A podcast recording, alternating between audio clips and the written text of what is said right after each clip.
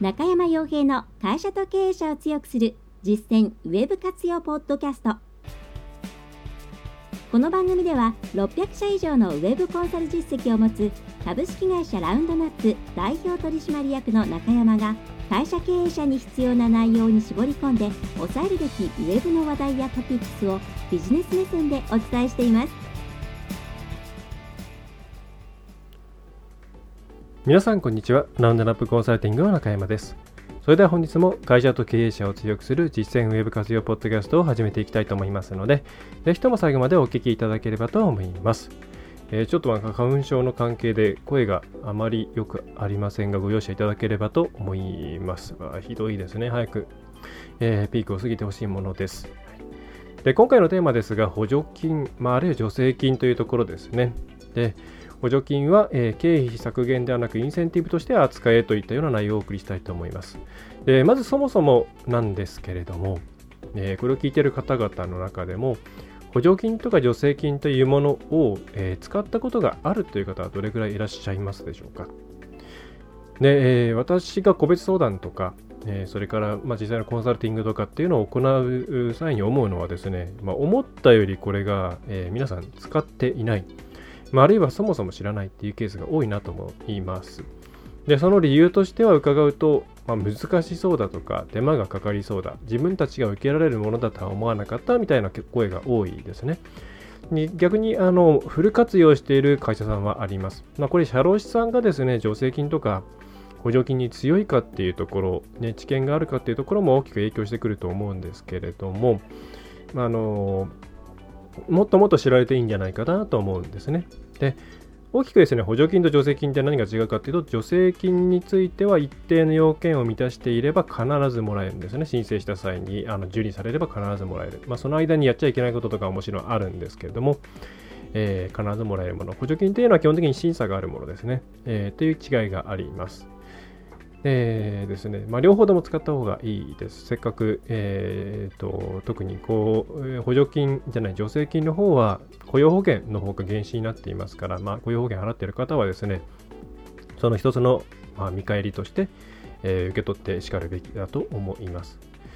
でまずはですね、えー、皆さんにぜひ補助金、助成金について、えー、知ってくださいというのが今回1つ目のメッセージになります。で大きく補助金、助成金で2種類ありまして、出どころとしては1つは、えーと、今回ご紹介するものもそうですけれども、中小企業庁、まあ、経済産業省ですかね、えー、経由のものですね、さまざまな事業に対しての補助を行う。これは補助金が多いですね。で、それとは別に、えー、まあ、キャリアアップとか、えー、雇用推進とか、正社員化とか、えー、そういった研修を中心としたものに関しては補助金ではなくて、えー、申請すればもらえる助成金が多くて、これは、えーそうですね、厚労省、厚生労働省の管轄になります。まあ、まずはこの2つを押さえておけばいいのかな、なんていうふうに思いますね。えー、まあ、ちょっと、独立したものとして今回また IT 導入補助金とかもありますけれども、えー、まずはこの2つ中小、中小企業庁のページと、それから、えー、厚生労働省ですね、のページの方をチェックしておいてもらうといいんじゃないかなというふうに思います。で、えーまあ、例えば、まあ、今回、えー、ですね、ご紹介するのが、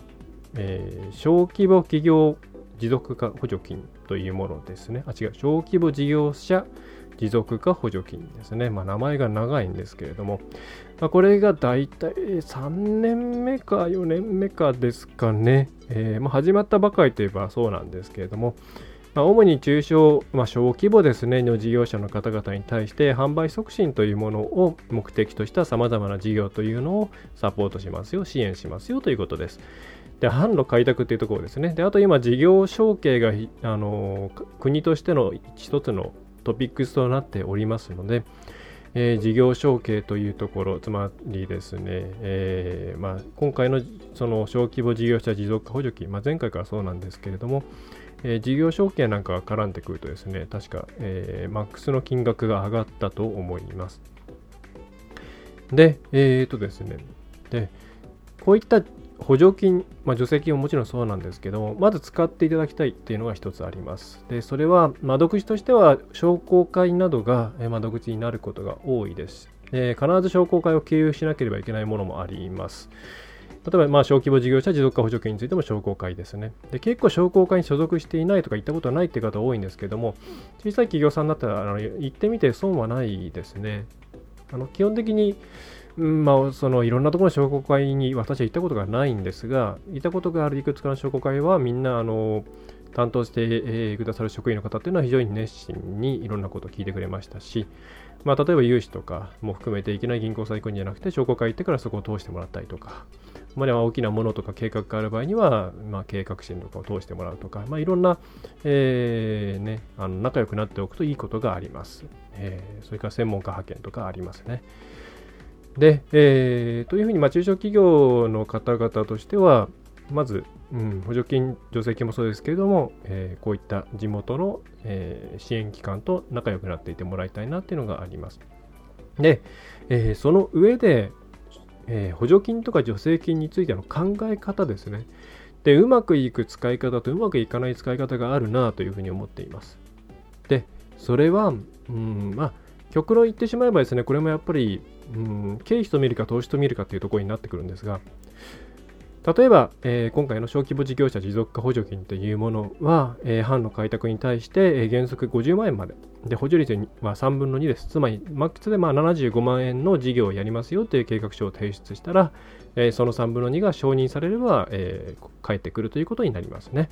まあ、例えば75万円でホームページ作りますよっていうので、えー、50万円返ってきて実質25万円で作るみたいなやり方が多分すごい多いんじゃないかなと思います。うちの場合もホームページ作成とかコンサルティングとかその辺で、えー、お客さんに使ってもらうことが多いですね。で、これをですね、じゃあ、えー、3分の2浮いた、あ、3分の2か、そうですね、3分の2浮いたっていうふうに、あ、なんか経費削減できてよかったなっていうふうに思って、えー、終わってしまうと、あまりうまくいかないです。で、えー、そうではなくて、ぜひですね、このこの50万円、例えばマックスの50万円っていうものは、えー、頑張ったインセン頑張ることに対するインセンティブだと思っていただきたいんです。でそれは何かっていうと、まあ、これは補助金にもよるんですけども、少なくともこの小規模事業者持続化補助金、これ私すごい毎年やった方がいいです、やった方がいいですって言ってるんですが、なんでかっていうと、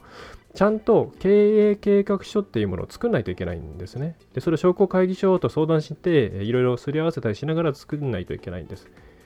で、逆に IT 導入補助金なんていうのは、まあ一応、いろいろ入れる項目っていうのはあるんですけども、オンラインで入れるレベルなんですよね。で、しかも全然文字数が多く入れられないので、まあ、どれだけこれで表現できるんだっていう形なので、まあ、あんまり正直私は好きじゃないです。まあ、小規模事業者持続化補助金並みにちゃんとやった方がいいんじゃないかなというふうに思っています。まあ、それだけこう、適当な申請なんかも増えちゃうんで。で、えー、まあ、も話戻してですね、その、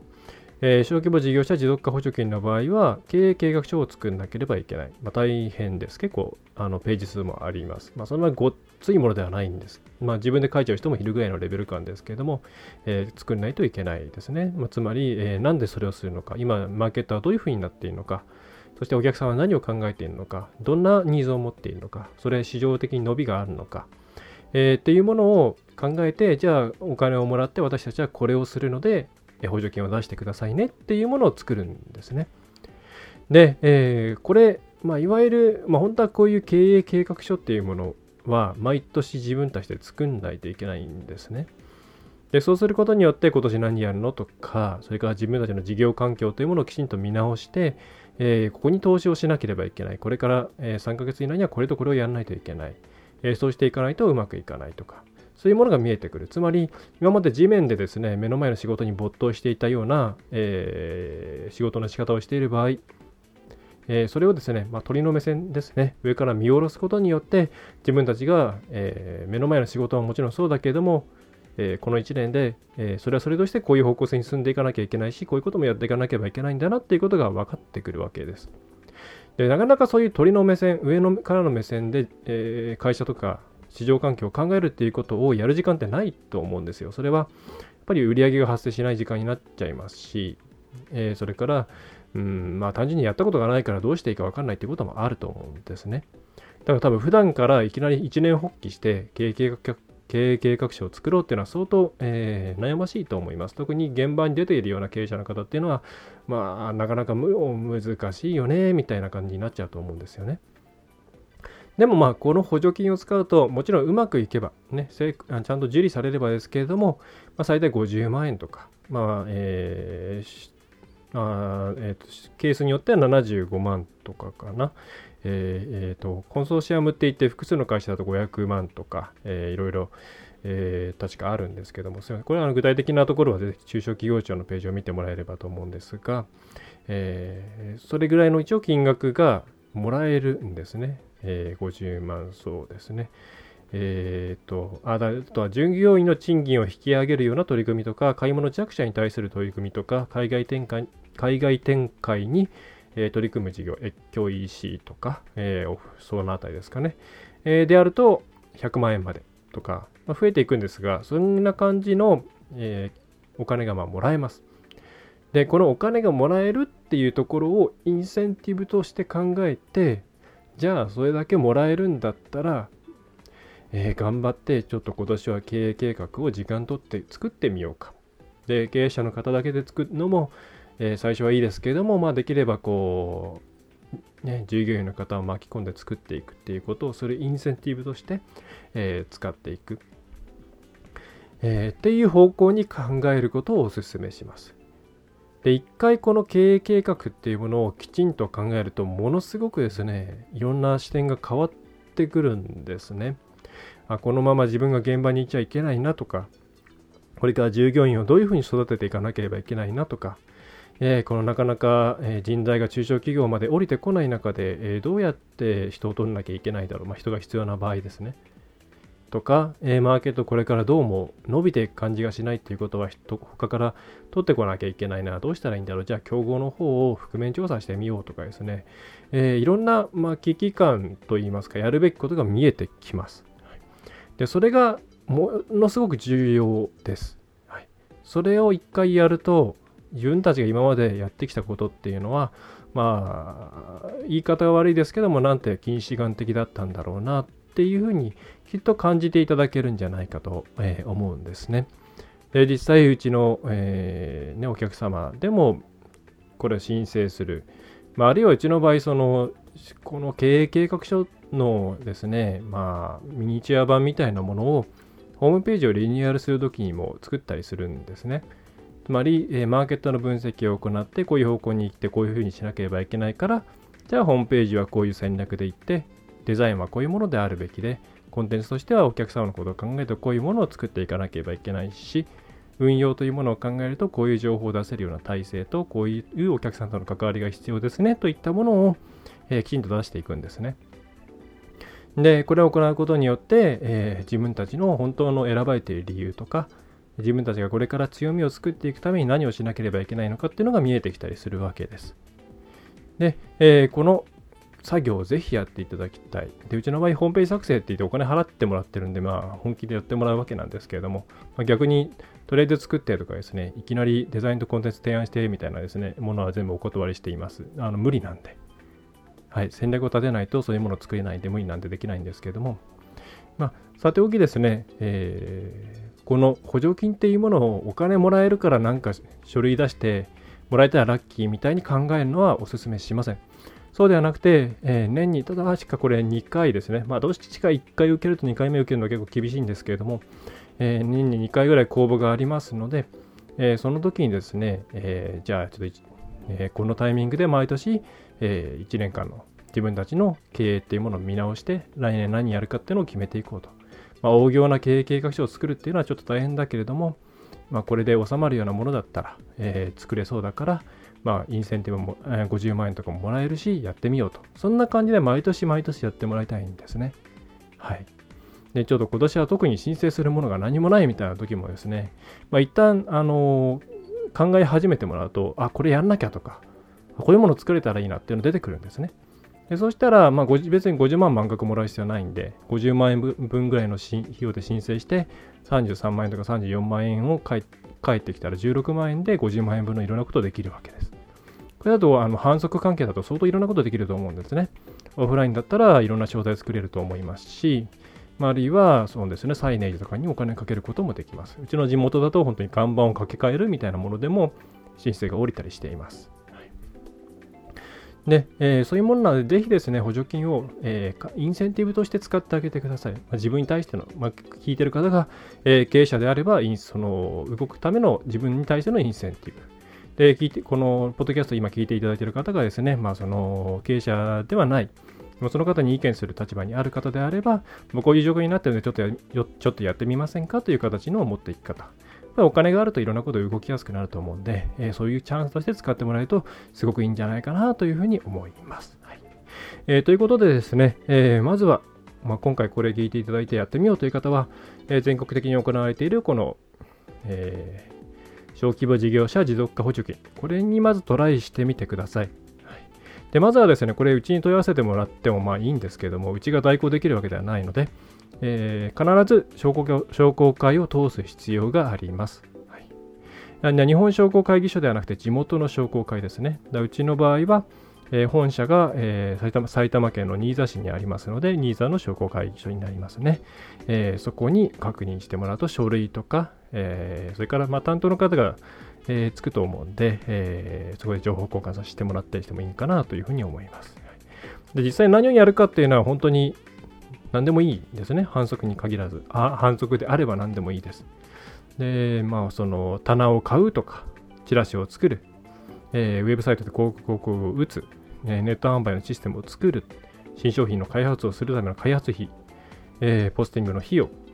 それから、まあ、業務効率化もそうですね。で業務改善の専門家からの指導、まあ、コンサル、えー、ウェブマーケティングのコンサル、えー、倉庫管理とかのソフトウェアを入れるポスのえーまあ、ポス関係のレジソフトウェアを入れる。まあ、ポス関係だと、あとは軽減税率対策ですね。の補助金もまた別途あるんで、そっちもまた使えると思うんですけれども、まあ、非常に様々に使えます。これはあの小規模事業者持続化補助金で検索してみてください。募集のページがあります。はいえー、でそういうふうに、まずはですね、えー、まずはですね、この辺りをやっていただくといいのではないかなと思います。で、これですね、手こまねいていると、大変です。やるならもうですね、3月中にはあの動かないとまずいです。で、受付はもう始まっています。申し込みですね。で、えー、申請書類を送る締め切りは5月18日です。で、5月18日だからまだ2ヶ月あるなと思っていると終わんないです。この4月から作り始めて、4月中には出し作り終えるぐらいのイメージじゃないと多分、まあのすごいあたふたしちゃいます。はいまあ、5月ぐらいが勝負かな。あ4月ぐらいが、えー、勝負かなと。で、採択の結果が出るのは7月中ですね。はい、で、そこから12月の31日、まあ、末月までに、えー、実施するという形になります。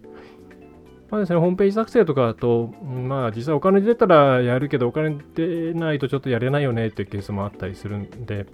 まあ、そういう場合はあの、お金出たらやりましょうっていうことも、例えばうちなんかもやってますし、多分他社さんもやるんじゃないかなと思います。ねまあえー、こういうふうにやって、もし受かったらあのお願いしますよっていうのでも全然いいと思うんで、えー、そのあたりは、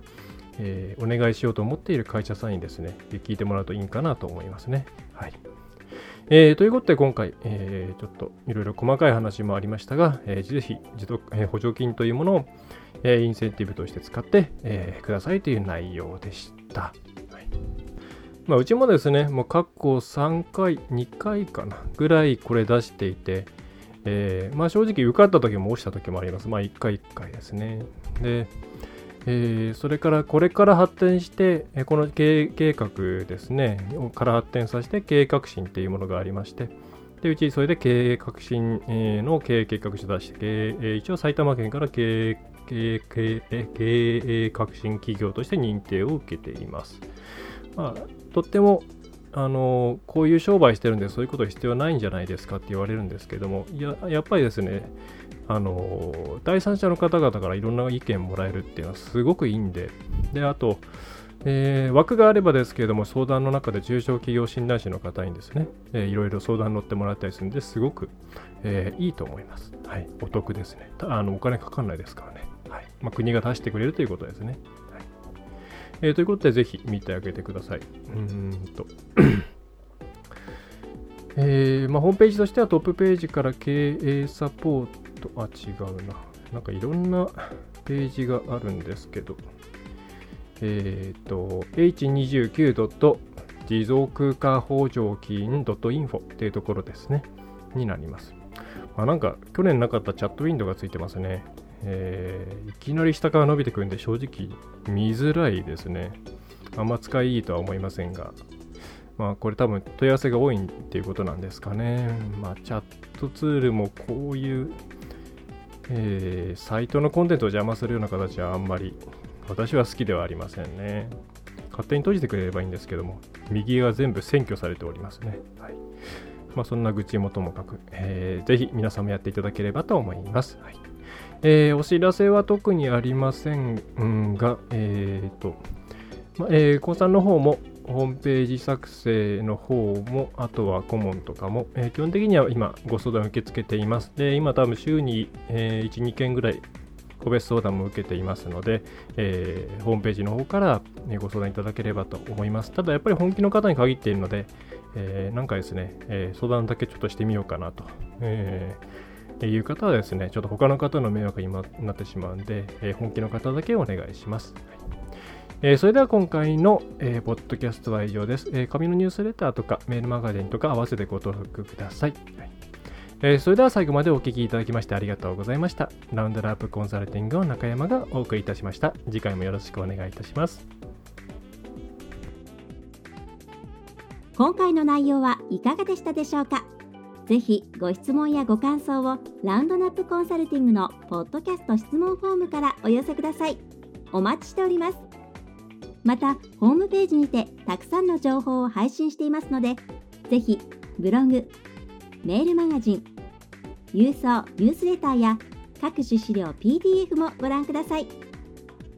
この世からウェブを活用できない会社をゼロにするを理念とする株式会社ラウンドナップがお送りいたしました。